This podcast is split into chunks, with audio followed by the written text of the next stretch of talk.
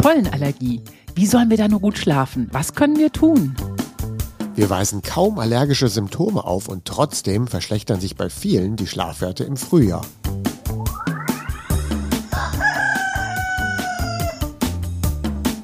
Die Schlafversteher. Mehr Verständnis für guten Schlaf, leichtes Lernen und erfolgreiches Arbeiten. Von Michaela von Eichberger und Andreas Lange. Disclaimer. Dieser Podcast ersetzt bei gesundheitlichen Problemen keinen Besuch bei einem Arzt oder einer Ärztin. Hallo Michaela, wie hast du geschlafen heute Nacht? Perfekt. Wirklich ein, ein Traumschlaf, perfekter Tiefschlaf. Nach fast acht Stunden aufgewacht und super erfrischt. War es so, auch so, dass du gestern den Hund hattest? Nee, vorgestern hatte ich den Hund und danach bin ich auch wirklich wie ein Stein ins Bett gefallen und habe durchgeschlafen. Wahnsinn, wie sehr der Alltag verändert wird durch so einen Hund. Wie viel fitter und wie viel agiler man wird durch den Hund. Also hatte der Besuch von dem Hund halt so zwei Tage Nachwirkungen. Ja, genau. ja, und du hast das ja jeden Tag. Wie hast du geschlafen? Du schläfst dann wahrscheinlich auch allein schon durch Pepper jeden Tag so perfekt. Ja, die hilft natürlich dabei. Äh, gestern war es aber so, dass ich erst um 23 Uhr oder noch etwas später nach Hause kam und heute auch schon um 7 Uhr wieder raus musste. Oh. Und so kamen dann eigentlich so nur sieben Stunden Schlaf zusammen. Aber ich habe trotzdem noch zwei Stunden tief dann hinbekommen. Ah ja, immerhin, davon träumen ja andere. Wir schreiben ja auch Freundinnen, Mensch, ich kriege immer nur 40 Minuten Tiefschlaf hin und so. Aber naja, das passt zu unserer häufig gestellten Nachfrage zur letzten Folge. Kannst du noch mal in einem Satz die Auswirkung von zu kurzem Schlaf bezogen auf die Zyklen erklären? In einem Satz ist es vielleicht schwer, aber ich mache das mal in zwei Sätzen und fasse das vielleicht einfach nochmal zusammen. Das ist vielleicht ein bisschen untergegangen beim letzten Mal, also in der letzten Folge. Normal ins Bett gehen und zu wenig schlafen, also zu kurz schlafen, das kostet uns den Traumschlaf. Wir sind dann also mental schlechter drauf, wenn wir morgens früher als notwendig aufstehen, aber trotzdem normal zu Bett gegangen sind. Gehen wir zu spät ins Bett und stehen dann ganz normal auf, das kostet uns dann eher Tiefschlaf. Wir sind dann etwas weniger fit, wir haben dann ein wenig unser Immunsystem geschwächt und wir haben uns dann auch weniger Faktenwissen abgespeichert. Das passiert eben dann, wenn wir etwas zu spät ins Bett gehen und zur normalen gewohnten Zeit aufstehen. Beides hat seine Auswirkungen. Also ich fand ja wirklich, letzte Folge war wahnsinnig lehrreich. So, jetzt haben wir noch eine oder mehrere Fragen von Hendrik aus Wesel. Der hat uns einige Fragen gestellt, aber wir haben jetzt mal eine für alle Zuhörer rausgesucht. Und seine Frage lautet, sind alle Zyklen in einer Nacht immer gleich lang? Also normalerweise schlafen wir ja in vier bis sechs Zyklen und dann haben wir eine für uns angestammte Dauer zwischen 90 und 110 Minuten. Und nehmen wir mal an, jemand hat 90 Minuten, dann ist es schon in der Regel so, dass alle diese Zyklen dann auch immer wiederum 90 Minuten sind. Natürlich können die etwas variieren, die sind nicht exakt 90 Minuten, aber wenn du deine Zykluslänge hast, dann durchlebst du genau diese auch in der Nacht. Aber insbesondere beim Aufwachen wird ja ein Zyklus unterbrochen. Das heißt also, wenn wir uns einen Wecker stellen müssen und nicht abends zu früh ins Bett gegangen sind, also zu spät ins Bett gegangen sind, dann müssen wir ja vielleicht mit dem Wecker wach werden und werden nicht von alleine wach. Dann unterbrechen wir ja einen Zyklus und der ist natürlich dann kürzer. Genauso gut ist es auch, wenn wir in der Nacht durch Störungen wach werden. Dann werden ja Zyklen abgebrochen also die Dauer wird dann auch nicht nachgeholt oder zu Ende geholt, sondern nach einer Störung wird mit dem Zyklus wieder von vorne begonnen. Und dann haben wir natürlich kurze Zyklen. Und darum gilt es auch unbedingt, Störungen in der Nacht zu vermeiden. Und hierfür habe ich mir schon ein Spezial vorgemerkt. Ah, sehr gut. Und was ich ja das totale Learning aus der letzten Folge fand, dass der Körper freiwillig, also wenn man zum Beispiel auch aufs Klo muss oder so, immer erstmal abwartet, bis ein Zyklus zu Ende ist, um einen zu wecken, um aufs Klo zu gehen. Also man muss gar nicht so beunruhigt sein. Nein, da muss man nicht beunruhigt sein. Natürlich, wenn man zu oft auf Toilette muss, dann hat man vielleicht etwas zu viel getrunken oder ein falsches Timing während des Tages da gewählt. Äh, aber ansonsten ähm, ist das ganz normal. Wir hatten ja die Zahlen letzte Mal so durchgegeben, wie oft man tatsächlich in der Nacht wach wird. Das Thema der Woche. Allergien, Pollen und Histamin. Und das ist auch ein bisschen passend zur letzten Folge, weil wenn wir nämlich nachts niesen, dann ist das auch eine Störung. Und dieses Niesen, das findet vielleicht nicht unbedingt zwischen zwei Zyklen statt, sondern wenn die Nase extrem gereizt ist und juckt und kitzelt, dann kann es sein, dass wir auch mitten in einem Zyklus gestört werden durch ein allergisches Niesen. Und das ist nicht gut. Und dann ist es auch so, wenn wir Allergiker sind und nachts etwas schlechter Luft bekommen, dann ist das nicht eine Störung, sondern eher eine Einschränkung, was das Schlafen angeht. Aber der Reihe nach. Das beschäftigt alle. Allergien so ein bisschen grundsätzlich. Sehr störend für den Schlaf sind Allergien, die uns schlechter atmen lassen. Schlechter Atmen befördert auch wiederum das Schnarchen. So befördert zum Beispiel der Milchkonsum, ist ja eine, eine Allergie, über die wir uns heute nicht mit beschäftigen, aber der Milchkonsum abends kann einmal das Verschleimen fördern, dann schnarchen wir mehr und dann atmen wir auch schlechter. Zum anderen haben aber auch, hat auch der Milchkonsum gewisse Allergene und das verengt auch wiederum die Nasenschleimhäute und dann atmen wir auch wieder schlechter und können auch dann unter Umständen etwas schnarchen. Also, Allergene hemmen oder stören den Schlaf und Allergene kommen eben von außen oder von innen. Insbesondere abends oder in der Nacht machen die uns dann schwer zu schaffen. Am schlimmsten ist es für alle dann, wenn sie den Allergiker sind, in der sogenannten Pollenzeit. Und dann haben wir eine schöne Kaskade wieder. Wenn wir Schlafmangel haben, erhöht das wieder die Beschwerden der Allergie. Und wenn wir dann Beschwerden der Allergie haben, fördert das wieder den Schlafmangel. Und dann haben wir dann so oft im Frühjahr so eine erste einfache Problemkaskade hinsichtlich dieser Allergien. Mythos der Woche. Als Erwachsener bekommt man keine Allergien mehr. Oh, das ist nicht so. Oh Gott. Was war denn da so deine These bisher? Ich dachte immer, ich bin da fein raus. Ich habe gar keine Allergien und schön und gut. Also man spricht, manche sprechen von so einem Allergiekonto oder so, äh, das, wo man immer drauf einzahlt und irgendwann löst es mal aus, wenn es dann überzogen ist. Das war so die Theorie etwas früher. Heute geht man eher davon aus, dass es erstmal jeder kann eine, eine Allergie bekommen und es spielt auch keine Rolle, wie alt ich dann bin. Da gibt es kein Gesetz. Ich kann eine Allergie erst mit 60 bekommen. Ich selbst habe zum Beispiel mit Mitte 40 meine Heuschnupfenallergie in Richtung Birke bekommen. Und dazu vielleicht später mehr, wie ich damit umgegangen bin und wie ich die vielleicht behandelt habe und bin dir auch heute weitestgehend los. Aber da gibt es keine Gewähr, wann eine Allergie auf uns zukommt. Mhm. Ich hätte es mir eigentlich schon denken können, weil wir sind hier ganz neu an eine Pappel gezogen und die Pappel ist mein Endgegner. Sobald diese Pappelwolle fliegt, das sieht dann immer im Sommer aus, als wenn es schneit, dann habe ich plötzlich Heuschnupfen. Das ist echt krass. Also doch. Ja. Also kommt ja ganz langsam. Ja, so weil ganz du jetzt langsam. so stark und mit einer hohen Dosis dann ausgesetzt worden bist. Ja, Man kann aber auch sagen, wenn du früher immer eine kleine milde Dosis Pappel schon hattest und die kennengelernt hattest, dass du dann auch so ein bisschen dich daran gewöhnt hast, was dann auch hilft, als wenn man nie eine Pappel, äh, sagen wir mal, äh, in der Nase hatte und dann später so eine hohe Dosis bekommt. Dann ist es schon besser. Generell haben wir ja dieses Problem, dass das Klima ja immer milder wird. Und deswegen haben wir dann schon Anfang Dezember oder Mitte Dezember oder spätestens Ende Dezember kommen schon oftmals die ersten Pollen. Damit beginnt für die meisten nicht mehr die Pollensaison im März oder April, sondern häufig schon im Dezember. Nächste Problem ist, dass die Pollen halt eben immer aggressiver werden, insbesondere dann, wenn sie verschmutzt werden durch den städtischen Feinstaub. Pollen sind ja in der Stadt wesentlich aggressiver als auf dem Land. ach, das wusste ich nicht. Gruselig. Dann hatten wir ja gerade auch gesagt, dass man Allergien erst später im Alter entwickelt. Und dann passiert es eben auch so, wenn ich dann im, im Alter eine Allergie entwickle, dann kann es sein, dass noch ein paar Jahre später sich dann auch erst die sogenannten Kreuzallergien entwickeln. Die erkläre ich aber gleich später. 50 Prozent so rund aller Pollenallergiker geben nämlich auch an, dass sie schlechter schlafen.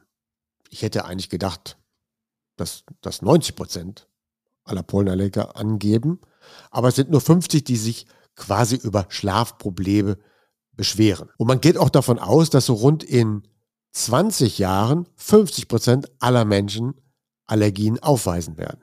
Ach du Schreck, nein, echt? Ja, die milderen Temperaturen und andere Umwelteinflüsse sollen eben dafür sorgen, vielleicht auch unsere und meiner Meinung nach eher die schlechte Ernährung in der Masse sorgt eben für diese Zunahme von Allergien. Und dann ist auch so, wenn ja nur 50 Prozent der Pollenallergiker angeben, schlechter zu schlafen, dann heißt das noch lange nicht, wie wir gleich sehen werden, dass sie in Wirklichkeit gut schlafen in der Zeit. Sie bekommen es vielleicht nicht mit in der Nacht, aber häufig sind die Schlafwerte dann doch schlechter. Wenn wir das gewusst hätten. Erstmal so zur Beruhigung. Wenn jemand auf Pollen reagiert, dann zeigt es ja eigentlich mal nur an, dass das Immunsystem anspringt und reagiert. Und das ist erstmal positiv. Das Immunsystem soll ja bei Erregern, die auf uns einwirken, anspringen und es soll eben auch anspringen, wenn falsche Stoffe, die da nicht hingehören, auftreten. Jetzt ist natürlich eine Polle kein gefährlicher Stoff und trotzdem reagiert der, das Immunsystem dann etwas über. Aus Studien weiß man, dass Menschen mit einem gut anspringenden Immunsystem sehr gut Krebs bekämpfen, auch sehr gut auf Erreger, äh, die Erregerlast bekämpfen, aber auch häufig dann auf Pollen reagieren. Aber im Schnitt tatsächlich sogar länger leben. Ah, das ist immer gut zu wissen. Also wie so ein Immunsystem, was eben einfach immer auf der Quivive ist. Genau. Es darf es nur nicht übertreiben. Mhm. Und ich erinnere ja nochmal dran, jetzt die Fachfrage an dich. Welches System ist das? TH1 oder TH2? Also TH2 war ja das gegen Entzündungen und TH1 war das gegen Infekte. Ja, aber als was wird denn so eine Polle wahrgenommen? Als Infekt oder als Entzündung? Ich, Dann, da werde ich jetzt überfragt. Genau, wenn es, also wenn, wenn wir nur mal leicht allergisch reagieren und ein bisschen Schnupfen haben oder ein bisschen niesen müssen, dann ist das ja alles noch harmlos. Aber wenn es dann zu viel wird und wir dann wirklich von einer Allergie mit richtigen Beschwerden sprechen, dann ist es in Richtung Entzündungen.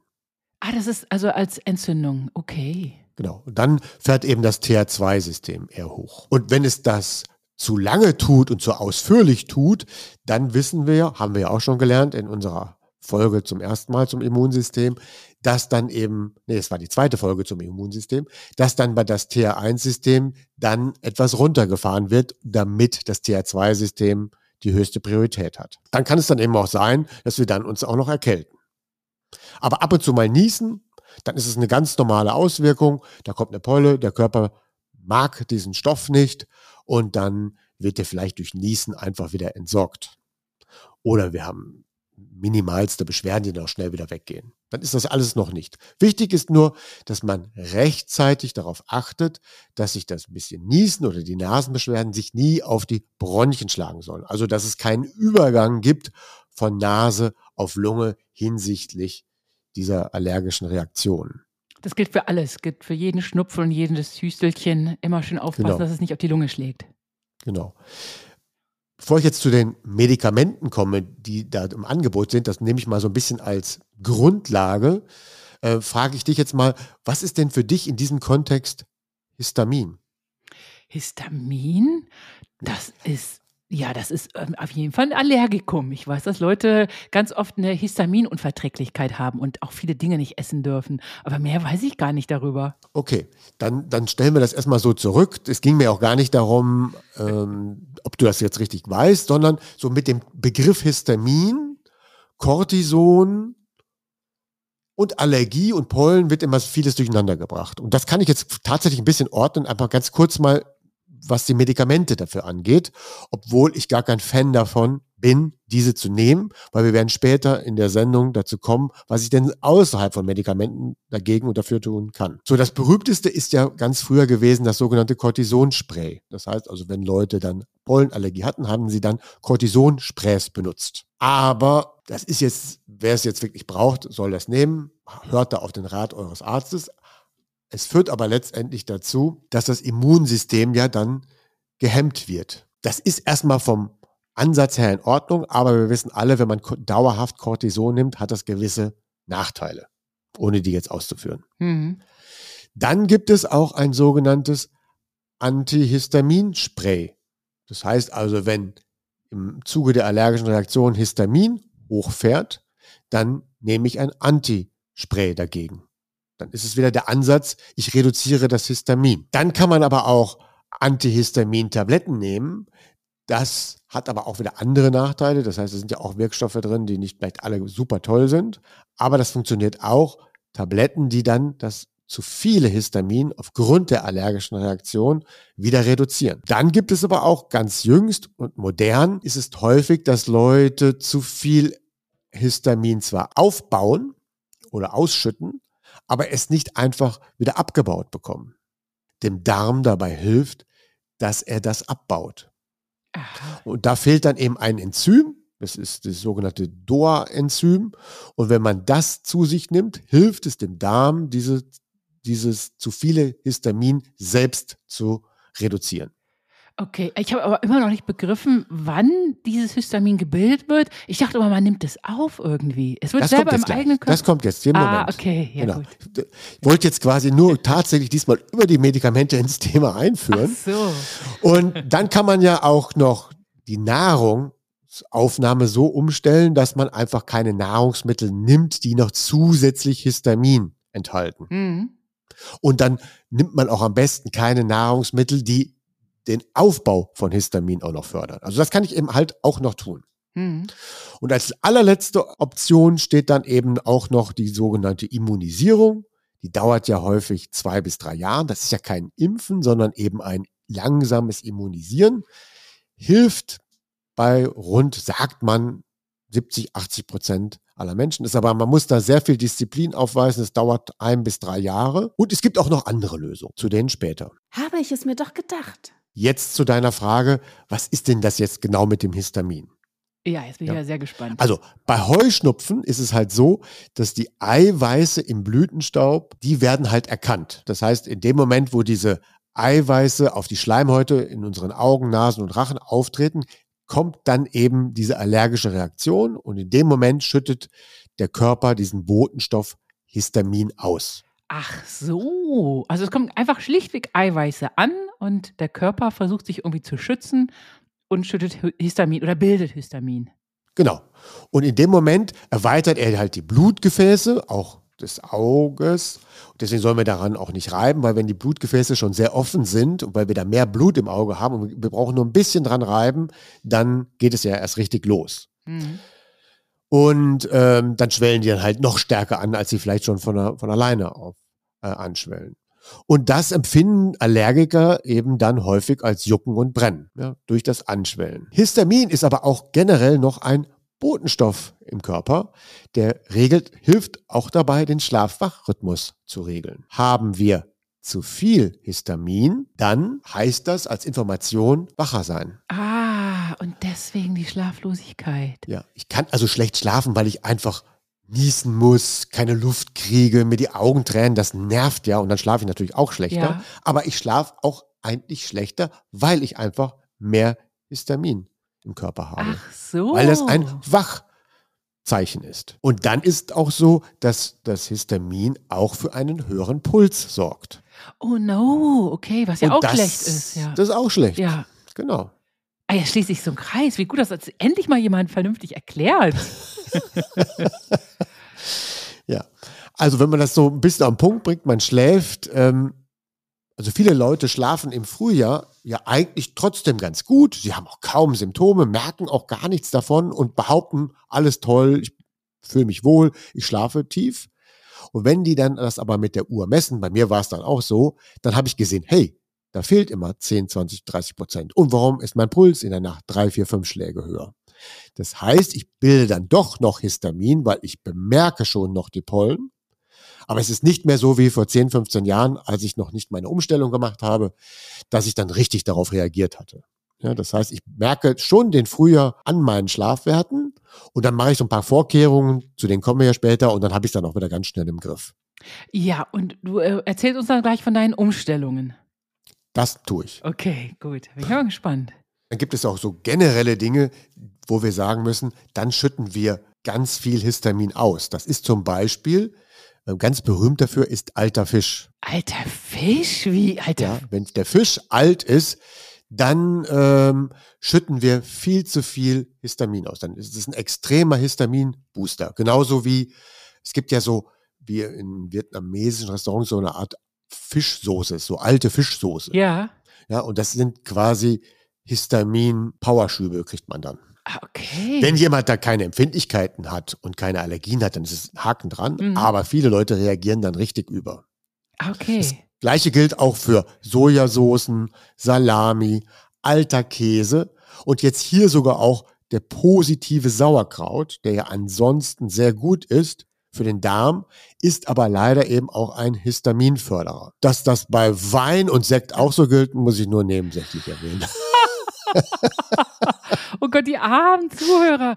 Aber für gesunde Menschen ist das alles gar kein Thema. Nur für diese starken Allergiker, die sollten dann in der Zeit auf solche Sachen verzichten. Die sollten es dann in der Zeit reduzieren, weil sie dann ja noch zusätzlich, das heißt, der Körper schüttet ja schon genug Histamin aus oder bildet es auch wegen diesen allergischen Reaktionen. Und dann ernähre ich mich dann vielleicht auch noch Histamin fördern, das ist dann einfach des Guten zu viel. Ach du Schreck, ja, verstehe ich gut. Das Guten zu viel. Wenn wir das gewusst hätten. Zu viel Histamin und das auf Dauer, dann kommt eben irgendwann diese sogenannte Histaminintoleranz. Ich glaube, die hat es gerade schon angesprochen. Aber die ist ja fürchterlich. Die armen Leute dürfen da nie wieder eingelegten Fisch und äh, alten Käse essen. Meine Güte, ich ernähre mich manchmal das, von nichts anderem. Also so besser ich meinen Darm pflege, umso besser ich mich ernähre, umso eher geht das auch wieder zurück. Man kann mit einer gewissen Phase der Abstinenz von histaminreicher Nahrung kann man quasi den Körper ein bisschen davon befreien und dann kann man es ganz langsam, wenn man den Darm dann richtig aufgebaut hat, das alles wieder zuführen und dann verträgt man es plötzlich wieder. Mhm. Also es ist nicht so, dass das so eine Art, jetzt habe ich das und dann werde ich das nicht mehr los. Je frischer die Lebensmittel, desto geringer das Generieren dieses Histamins. Hm. Deswegen eben alter Fisch ist das Allerschlimmste und auch generell ältere Lebensmittel schütten immer mehr Histamin aus. So hm. deswegen sollten wir uns frisch ernähren und das am besten mit vielem frischen, bunten Gemüse. Hm. Diese Histaminintoleranz kann, nennen auch manche Scheinallergie eine indirekte Allergie. Das heißt ja nicht, dass man nicht Käse verträgt oder nicht die Salami verträgt, sondern man reagiert nur auf das zu viele Histamin und nicht auf den Käse direkt. Ich habe eine Freundin, die hat jeden Tag Fruchtsmoothies in rauen Mengen zu sich genommen und jetzt hat sie mittlerweile eine Fructoseintoleranz. Das ist wahrscheinlich ähnlich, ne? Du, du nimmst irgendwas in so hohen Dosen auf, dass du dann plötzlich intolerant wirst dagegen.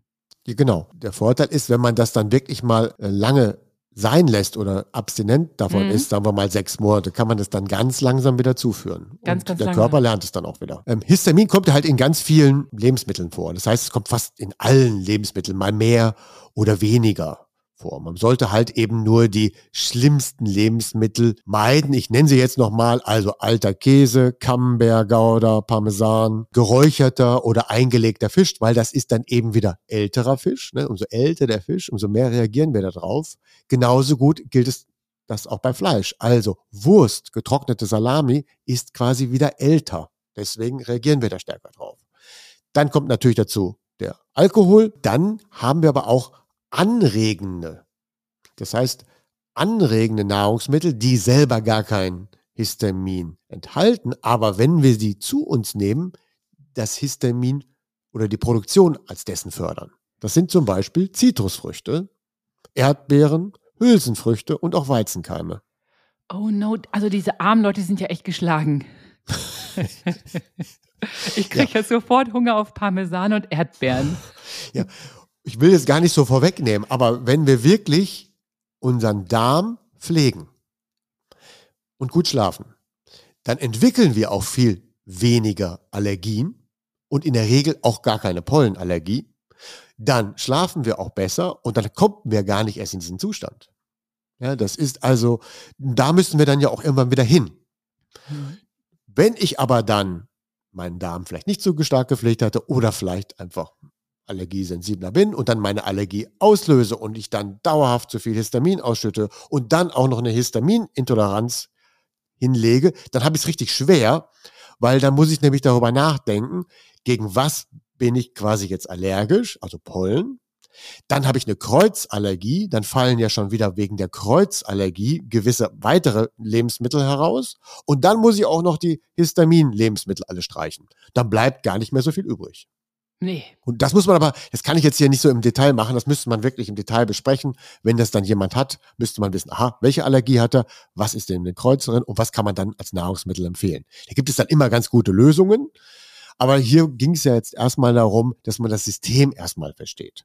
Dass wenn ich dann auf Dauer zu viel Histamin ausschütte, ich dann aufpassen muss, dann habe ich dann eben diese Histaminintoleranz und die zeigt sich dann eben nicht eben nur durch Magen-Darm-Probleme bei manchen oder das berühmteste sind die Atemwege. Da manche denken, sie hätten eine klassische Allergie, aber die Atemwege sind nur wegen dem Histamin verstopft und nicht wegen der Polle. Oh no. Okay. Und dann ist es auch eben so, das ist auch ein häufiges Zeichen, das ist eben quasi das, äh, die Nesselausschläge, der Juckreiz. Das heißt, auch die Haut entfaltet dann eben quasi so plötzliche Rötungen und daran kann man das auch erkennen. Schreck, Gott, die armen Menschen, okay. Aber es ist gut zu wissen, dass du da Lösungen hast. Wenn wir das gewusst hätten. Es gibt eben auch Sachen, damit können wir das Histamin senken. Das ist halt eben gut für die Allergie und auch gut für den Intoleranten. Also ist, eigentlich hilft es beiden. Generell während dieser Allergiezeit, Pollenallergie, ist es sehr nützlich, wenn wir den Histaminspiegel etwas sinken. Nummer eins ist da viel Wasser trinken und leider ohne Kohlensäure. Oh, Mist. Ja, das muss ich dann auch immer wieder diskutieren und überall. Äh, natürlich ist es gut, wenn wir viel trinken und wenn die Leute es wirklich nur mit Kohlensäure trinken, dann sollen sie es mit Kohlensäure trinken, aber es ist halt wirklich besser. Das nächste ist Kamillentee, Zitronentee und Pfefferminztee senken angeblich eben auch den Histaminspiegel und eben Vitamin C. Und jetzt wird's schwierig, weil wenn ich mal Vitamin C zu mir nehmen möchte und sage aber nein, es gibt ja die Zitrusfrüchte, die gleichzeitig wieder, äh, das heißt Vitamin C hilft mir beim Abbau von Histamin, aber die Früchte, in denen es stark enthalten ist, befördern aber auch gleichzeitig wieder das Histamin. Hm. Aber es gibt ja auch ganz viele Gemüsesorten mit viel Vitamin C. Genau, genau. Das war meine Empfehlung. Man nimmt halt Gemüsesorten mit Vitamin C. und dann sagt man sogar da, auch wenn ich da kein Superfan von bin, aber da schüttet man dann noch ein bisschen tatsächlich Vitamin C hinzu. Ah, okay. So ein pures. Genau, pures Vitamin C mit hinzugeben zu den Gemüsesorten. Oder man mixt das dann eben zu einem grünen Smoothie. Also wir reden jetzt von einem grünen Smoothie ohne Obst. Und da schütten wir noch ein bisschen Vitamin C hinein. Und das ist, das hilft erstens dem Darm und zweitens senkt es dann eben auch das Histamin. Und dann gäbe es auch noch wir brauchen zum Absenken von dem Histamin auch B6. Und da haben wir wieder das gleiche Problem. Wo ist denn B6 stark enthalten? Das ist dann leider wieder in Milch auch enthalten, aber das ist dann wieder ein Allergen. Das ist auch in Fleisch enthalten. Das befördert aber auch wieder gleichzeitig Histamin. Und wenn man dann so durchrechnet, bleibt da nicht so viel übrig. Ganz kurz gesprochen bleiben auf jeden Fall Bananen übrig. Ah, okay, sehr schön.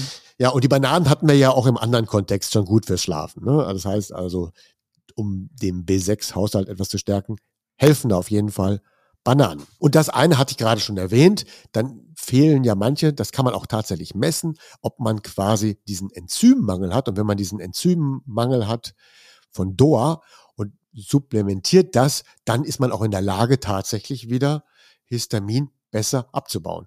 Wenn man aber keinen Enzymmangel von DOA hat, dann hilft auch dieser Wirkstoff nicht. Ah, okay. Aber es gibt viele, viele Histaminintolerante, hat man dann festgestellt, hey, die haben auch tatsächlich einen Enzymmangel und denen fehlt das. Und wenn die das dann nehmen, können sie es besser abbauen. Sehr gut. Und das kann man einfach beim Arzt prüfen lassen. Genau. Ob ihr es glaubt oder nicht. Ich hatte ja gerade schon erzählt, dass ich so mit 40, Mitte 40 tatsächlich irgendwann ein, also eine Heuschnupfenallergie in Richtung Birke bekommen habe. Das wurde dann auch von Jahr zu Jahr immer etwas sch schlimmer. Und irgendwann kam dann auch der, die Kreuzallergie Apfel dazu. Das heißt also, in dem Moment, wo ich einen Apfel verspeist hatte, dann blühte mein gesamtes Gesicht auf. Die Augen wurden dick, die Nase wurde dick, ich konnte kaum noch schauen. Und da ich das eben erst mit Mitte 40 bekommen habe und sonst eigentlich relativ gesund schon immer gelebt habe, kam dann die Zeit, dass ich mich dann damit beschäftigt habe, was ist denn der Auslöser dafür? Und dann hat man eben alles Mögliche ausprobiert. Und irgendwann war mir dann auch klar geworden, dass das Ganze extrem an der Ernährung und an dem Darm liegt. Das heißt, ich habe dann ein sensibles Immunsystem gehabt oder habe ich es immer noch, das ist toll, aber es hat einen, in gewissen Punkten ein bisschen überreagiert. Und da fehlte dann eben eine gewisse Darmbalance, zu der ich gleich noch komme. Ich habe es dann auch dann beim Tracken, merke ich ja heute noch, dass wenn quasi die Pollenzeit aufkommt, bemerke ich noch gar nichts. Ich habe keine, kein Niesen, nichts. Trotzdem geht der Puls leicht hoch und ich habe dann so 10, 20 Prozent weniger Tiefschlaf. Und das ist dann für mich das Zeichen, dass ich jetzt ein bisschen aufpasse, dass ich quasi die Kreuznahrungsmittel für meine ursprüngliche damalige Birkenpollenallergie ähm, weglasse und dass ich dann eben auch nicht noch zusätzliche Nahrungsmittel zu mir nehme, die das Histamin fördern. Und dann komme ich eigentlich auch wieder auf meine ganz normalen Schlafwerte. Aber ich reagiere tatsächlich nicht mehr auf die Birke. Ne? Das konnte ich eben über Nahrungsanpassung und Darmpflege, klingt komisch, ne? Darmpflege, ja. konnte ich das tatsächlich quasi fast eliminieren. Sehr gut. Das werde ich dann auch mit meiner Pappel dann dieses Jahr machen. Unser Tipp der Woche. Die sind heute etwas länger und ich habe sie in vier Blöcke eingeteilt. Das eine ist das Grundsätzliche. Die Nummer zwei ist, also Block B ist dann für das nächste Jahr zur Vorbereitung auf die Pollensaison. Was kann ich dann tun in der Saison und was kann ich akut tun heute, wenn es losgeht? Fangen wir dann an mit dem Grundsätzlichen. Meine allererste Empfehlung ist, nutzt eine Pollenradar-App. Weil wenn ihr nämlich eine Pollenradar-App nutzt, dann seht ihr ja, welche Pollen, also nehmen, wir mal, ihr habt Symptome und nutzt dann diese App, dann könnt ihr dort nachgucken, welche Pollen fliegen denn da gerade heute. Und wenn man das von Anfang an macht in der Saison, sieht man dann, kann man eine Beziehung bringen, die steigenden Symptome bei welchen Pollen. Hm. Jetzt kann ich sagen, ist doch egal, welche Pollen, ist eben nicht, weil je Polle haben wir ja unterschiedliche Kreuzallergien. Ja, also bei der Birke oder Hasel ist es zum Beispiel Apfel, Birne und Pfirsich. Mhm. Gleichzeitig aber auch Mandel und Walnuss. Ja, und auch die Avocado. Oh no, oh Gott. Bei Gräser sind es eher Soja und Erbse und die Erdnuss. Mhm. Ja, das heißt, ich muss andere Dinge weglassen. Und deswegen hilft so eine, eine, eine Pollenradar-App darauf zu achten, was habe ich denn da? Also wenn die Symptome losgehen, schaue ich. Bei mir war es dann sehr auch eindeutig. Bei mir aktuell, auch hier da, wo ich lebe, sehe ich, dass die hauptsächlich die Birke ist auf Stufe 3 gewesen, alle anderen Pollen sind weniger. Und genau dann war es auch wieder die Phase, als ich es nachts bemerkt habe. Und früher war es dann auch die Phase, wo man dann wirklich niesen musste, kaum Duft aus der Nase bekam und, und all diese Probleme, die man dann früher hatte. Also, es lohnt sich, diesen Pollenradar zu nutzen, um auch die kreuzallergenen Lebensmittel etwas zu redu reduzieren. Steht das denn mit in der App drin, welche Lebensmittel man jetzt mal Ja, manche sollte? Apps kann man dann direkt draufklicken und auf Kreuzallergie je Polle und dann kann man, zeigen die das an. Oh, das kann man praktisch. auch im Internet ganz leicht nachgucken. Das Sehr heißt also, es gibt ganz viel Literatur, auf welche Polle reagiert, nein, auf welches Nahrungsmittel ähm, bezieht sich quasi zu welcher Polle im Kreuz. Sehr gut. Es gibt dann auch noch eine weitere Möglichkeit festzustellen, nicht nur über so eine App, wie kann ich denn so grob eingrenzen, was ich von einer Allergie habe? Habe ich also quasi eher eine Gräserallergie oder habe ich eine Nicht-Gräser-Pollenallergie? Ne? Weil es gibt die große Unterteilung zwischen Gräsern und alles, was von den Bäumen kommt. Das kann man über so eine Art Mythos auch auflösen. Das heißt, früher hat man immer gesagt, wenn es regnet, dann leiden wir weniger an Heuschnupfen. Das stimmt nicht? Ja, ja, nicht bei allen. Wenn ich nämlich unter Gräserpollen leide, dann stimmt das nicht. Aha. Bei Regen werden die nicht sogar weniger, die werden dann sogar stärker. Ah, okay. Ja, weil der Regen, der dann auf diese Samenbestände dann aufprallt, bricht die dann richtig auf. Bei Regen oder mittlerem Regen habe ich dann als Gräserallergiker viel stärkere Beschwerden. Und wenn das so ist, dass bei Regen es nicht weniger wird, sogar noch stärker wird, dann ist es ein eindeutiges Zeichen, dass ich eine Gräserpollenallergie habe. Und bei anderen, bei mir ist es so, wenn es regnet, dann ging es dann früher auch immer weg. Dann war klar, also mit Gräsern habe ich nichts zu tun, sondern ich muss mich, muss mich jetzt herausfinden, welcher Baum ist es wohl. Und zum Schluss generell noch, also unter der Rubrik A, wir hatten ja von A bis D heute die Tipps, ist so, Ganz einfache Regel. Pollenallergie ist Darm. Ne? So, so stärker der Darm in der Balance ist, umso weniger Pollenallergien werde ich entwickeln. Darm ist aber auch gleich Immunsystem, haben wir ja schon gelernt. Und Immunsystem entsteht ein gutes durch guten Schlaf. Wenn ich wiederum mein Mikrobiom pflege, also den Darm pflege und das über Ernährung mache, dann reduziere ich damit auch automatisch auch die allergischen Symptome. Mhm. Ganz kurz, in kurzen Stichpunkten kannst du erklären, wie man das Mikrobiom pflegt? Das kommt jetzt. Ah, okay. Das wäre nämlich jetzt schon der Block B. Ist das wirklich euer Ernst? Für das nächste Jahr zur Vorbereitung auf die Pollensaison empfehle ich dann quasi so eine Art Darmkur im Frühjahr. Wir machen ja alle gerne im Januar, nicht alle, machen das ja auch nicht alle gerne, ne? Ich sag das einfach Ich mach's so. gerne. Dry Ja. January. Genau, es gibt dann so im Januar, Februar die großen Vorhaben. Ja. Und meine Empfehlung ist dann immer etwas zu tun für den Darm. Ich muss mir ja das Alkoholtrinken nicht reduzieren und abgewöhnen. Das tue ich ja sowieso nicht. Ich muss mir auch kein Rauchen oder so abgewöhnen. Ich muss auch nicht mehr Sport machen. Also ich habe da eigentlich gar nichts zu tun. Aber es gibt dann trotzdem immer eine Darmkur im Januar, Februar. Aha. So, die ist jetzt auch nicht so super schwierig, sondern das ist einfach dann, dass ich da dreimal oder zweimal am Tag Flohsamen zu mir nehme, die dann immer so angerührt werden und die dann auch vor den Mahlzeiten äh, getrunken werden, also diese angedickte Flohsamensaft. Dann gibt es dann in dieser Darm, in diesen Darmkurwochen im Frühjahr dann immer so reine Gemüsewochen. Dann heißt das, man ernährt sich dann eben nur über Gemüse und Flohsamen. Und, aber man sucht sich halt Gemüsesorten raus, die eben natürlich alles beinhalten. Vitamine, Eiweiße etc. Hm. Und dann nimmt man auch ausreichend viele gute, gesunde Öle noch dazu. Ne, Man, man isst das Gemüse ja nicht roh, sondern man kocht es auch mal oder man nimmt es auch mal roh, aber es darf da nicht fehlen an gesunden Ölen. Mhm. So, das reicht auch schon als Kur. Äh, wenn man das so zwei, drei, vier Wochen macht, dann freut das den Darm derart. Das war quasi damals meine allererste Erfahrung, dass wenn ich das gemacht habe, war auch anschließend, das ist jetzt schon 10, 12, 13 Jahre her, waren die Symptome im Frühjahr extrem gering. Habe ich diese Kur nicht gemacht, hatte ich mehr Pollensymptome. ja, toll. Das ist ja ein gutes Zeichen. Klasse. So.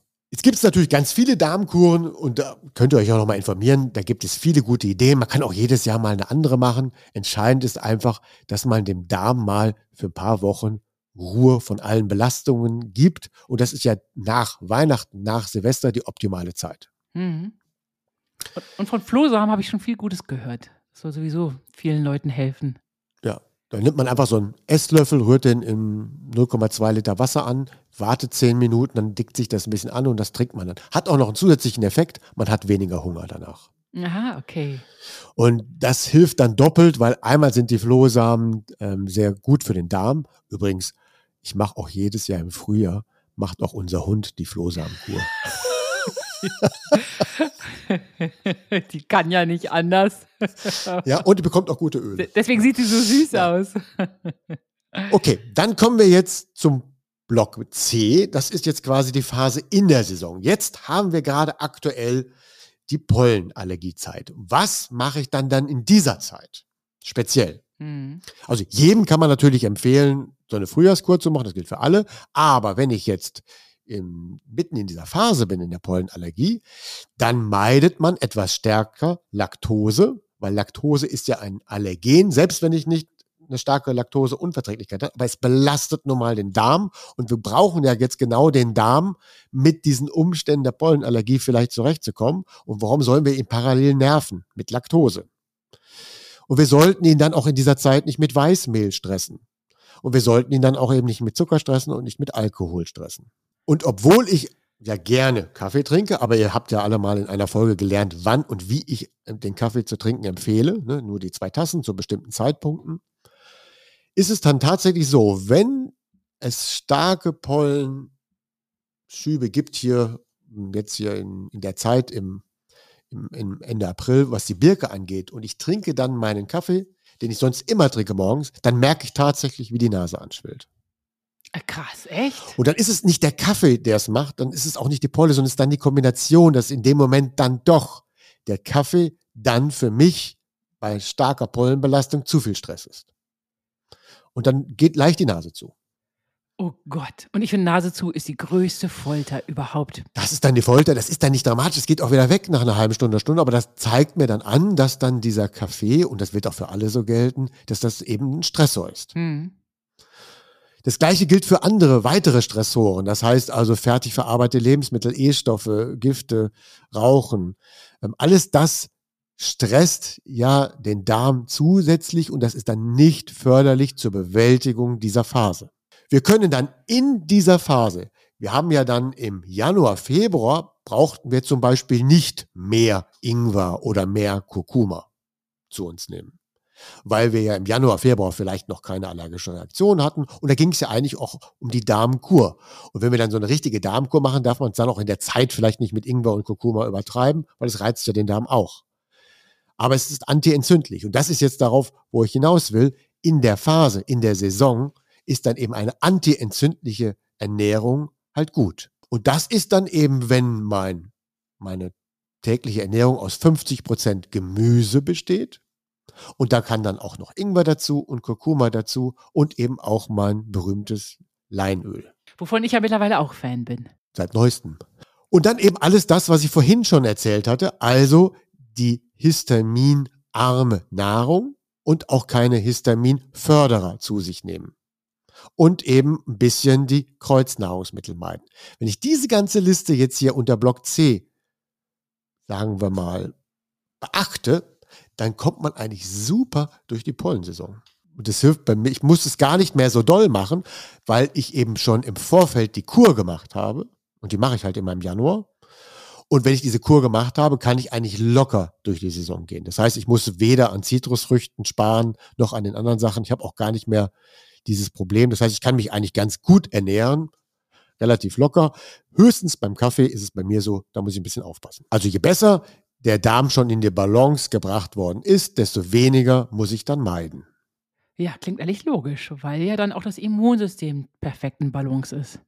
Genau. Und Immunsystem ist Darm. Mhm. Und fördern tun wir es durch Schlafen.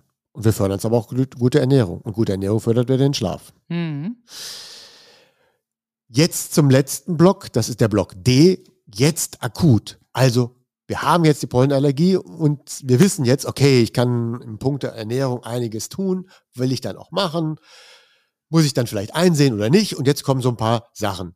Tagsüber, was kann ich vielleicht tagsüber machen? Wenn jemand wirklich starker Pollenallergiker ist, dann ist es für ihn eben so, dass er, wenn er in der Stadt lebt und raus möchte, dann sollte er morgens rausgehen.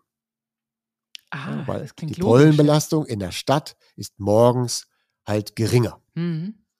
Währenddessen sie ähm, auf dem Land abends geringer ist. Also wenn jemand gerne raus möchte, gerne joggen möchte oder andere Dinge tun möchte draußen, dann sollte er, wenn er starker Allergiker ist, das in der Stadt morgens tun und auf dem Land lebend eher abends tun. Wenn er dann mitten am Tag raus muss, ich habe jetzt heute schon häufiger Leute gesehen, die dann tatsächlich eine Corona-Maske aufziehen. Wollte ich gerade fragen, eigentlich ist es ja so eine FFP2-Maske, ist ja dann eigentlich ganz praktisch. Ja, ich habe es selber noch nicht probiert, aber die haben mir erzählt, dass wenn sie jetzt damit morgens ihren oder abends ihren Hundespaziergang machen, äh, abends, also sie müssen dann abends hier nochmal in der Stadt äh, los. Und dann haben wir ja hier die stärksten Pollen in der Stadt ich, ich habe ja hier so ein Grenzgebiet, ich bin ja so Stadt, Land, ich weiß gar nicht, was ich, deswegen denke ich mal, habe ich beides vielleicht hier ja. sogar. Ähm, aber wenn die erzählen mir dann, dass sie dann, wenn sie damit abends spazieren waren und dann zu Bett gehen müssen, haben sie viel weniger Beschwerden, weil sie diesen letzten Spaziergang tatsächlich mit der Corona-Maske gemacht haben. Ja, schlau ist das. Ja. Ich will es auch mal, ich muss es eigentlich nicht mal ausprobieren, nee. aber ich würde es gerne mal ausprobieren, nur zum Testen. ich benutze die Dinger übrigens regelmäßig jetzt beim Badputzen, wenn ich mit Antikalk oder sowas herumsprühe. Weil dieser Sprühnebel ist ja auch nicht gut für die Lunge. Ich habe nee. da jetzt immer eine FFP2-Maske auf. Ja, aber da würde man dann eine andere Maske empfehlen. FFP3 eher, oder? Ja, ja, genau. Ach so. Okay.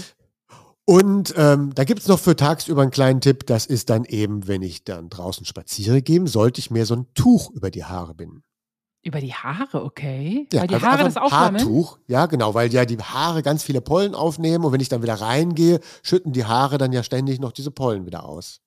Habe ich dann eine Mütze oder ein Tuch getragen, dann ähm, verliere ich nachher nicht so viel Pollen wieder im Haus. Ach du Schreck, aber was machen denn die Leute mit ihren Langhaarhunden? Da gibt es eben den wichtigsten Tipp, wenn man wirklich Langhaarhunde hat und man ist Pollenallergiker und man war mit dem Hund draußen und der Hund darf sogar auch noch ins Schlafzimmer, dann empfehle ich, da muss der Hund abends geduscht werden oder abgespritzt werden mit Wasser draußen. Oh, verstehe, ja, okay, aber da muss man dann durch, ja. Da muss man dann durch. Ja, ich mache es ja sowieso fast immer, weil unsere Pepper buddelt ja sehr gerne. Ne? und immer wenn, und wenn sie, wenn ich mit ihr spazieren war und ich mache sehr häufig Waldspaziergänge oder Waldjoggen oder Waldlaufen und dann kommt sie sehr dreckig immer wieder zurück. Ne? ich lasse sie da auch toben, sie darf dann auch durch ähm, Matsche, Laufen, alles. Und dann ist das so ein, fast so ein Ritual, wenn wir vom Spaziergang morgens zurückkommen, dann versteckt sie sich immer leicht auch in der Ecke und dann weiß sie, sie muss einmal abgespritzt. ja, aber schlauer ist das. Ja. Das machen wir also fast täglich, ja. Ja, okay. Ähm, dann gibt es auch noch so, ein, so einen kleinen Hack ähm, während des Tages, wenn ich plötzlich mal weniger Luft durch die Nase bekomme, dann helfen Liegestütze. Nein, echt? Ja, drei, vier, fünf Liegestütze machen, befreit tatsächlich die Nase. Wie, warum das? Weil, die, weil dann einfach der Kopf besser durchblutet wird? Ja, genau. Die, die Durchblutung wird mit dem Wechsel der Position und der Blutanregung und der, dem Positionswechsel und der kurzen Anstrengung und mit dem, was da alles freigesetzt wird, führt es dazu, bei vielen, dass die Nase dann wieder frei wird. Oh, das ist ja ein toller Trick. Ja. Super, den werde ich Das gilt merken. auch, wenn man so ganz leichte zur Nase hat, ähm, auch bei Erkältungssymptomen. Ganz kurz, zwei, drei Liegestütze und dann kann ich wieder atmen. Oh, sehr gut. Dann haben wir noch die, den vielleicht die wichtigsten Tipps in dieser Zeit. Das ist dann jetzt in dieser Akutphase der Abend. Ja? Also hingehen zum Abend. Bitte nicht die Augen reiben. Also die Empfehlung ist ja, dass man abends dann duscht. Ja? Ja. Also Pollenallergiker sollen ja vor dem zu Bett gehen dann abends duschen, damit dann die Pollen aus den Haaren oder vom Körper verschwinden und damit die mit nicht ins Bett getragen werden. Sonst lagern wir die ja da. Also müssen wir ja quasi so eine Art Reinraum ohne Pollen im Schlafzimmer erzeugen. Und das können wir eigentlich nur, wenn alle mit geduscht ins Bett gehen. Ja, genau. Und wenn ich das tue, hat mir das immer geholfen, wenn ich dann einfach in die Dusche geschaut habe und dann das Wasser über die Augen laufen lassen habe. Das heißt ja nicht, dass ich die von innen ausspüle, sondern dass einfach die Pollen rund um die Augen weggehen. Aber Ja, eben genau. dann nicht abtrocknen. Ja, sehr gut. Und äh, wenn ich dann eben auch abends ans äh, Duschen gehe, dann war auch dann die Empfehlung, hatte ich schon mal genannt, dann nicht kalt duschen zum Schluss, weil das aktiviert uns zu stark, wenn wir das abendliche Duschen machen, wegen der Pollen. Dann geht es ja nicht darum, jetzt hier Kältetherapie zu machen.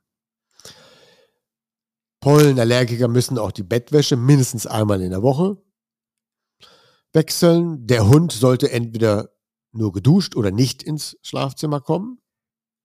Und jetzt müssen wir auch noch lüften. Und da gilt das Gleiche, wie ich es schon fürs Laufen erzählt hatte. Also in der Stadt sollte man morgens lüften, also 5 Uhr, 6 Uhr bis spätestens 8 Uhr. Dann darf man da die Fenster aufmachen. Man muss ja auch ab und zu mal lüften. Und wenn man im ländlichen Gebieten lüftet, sollte man nicht vor 18, 19, 20 Uhr lüften.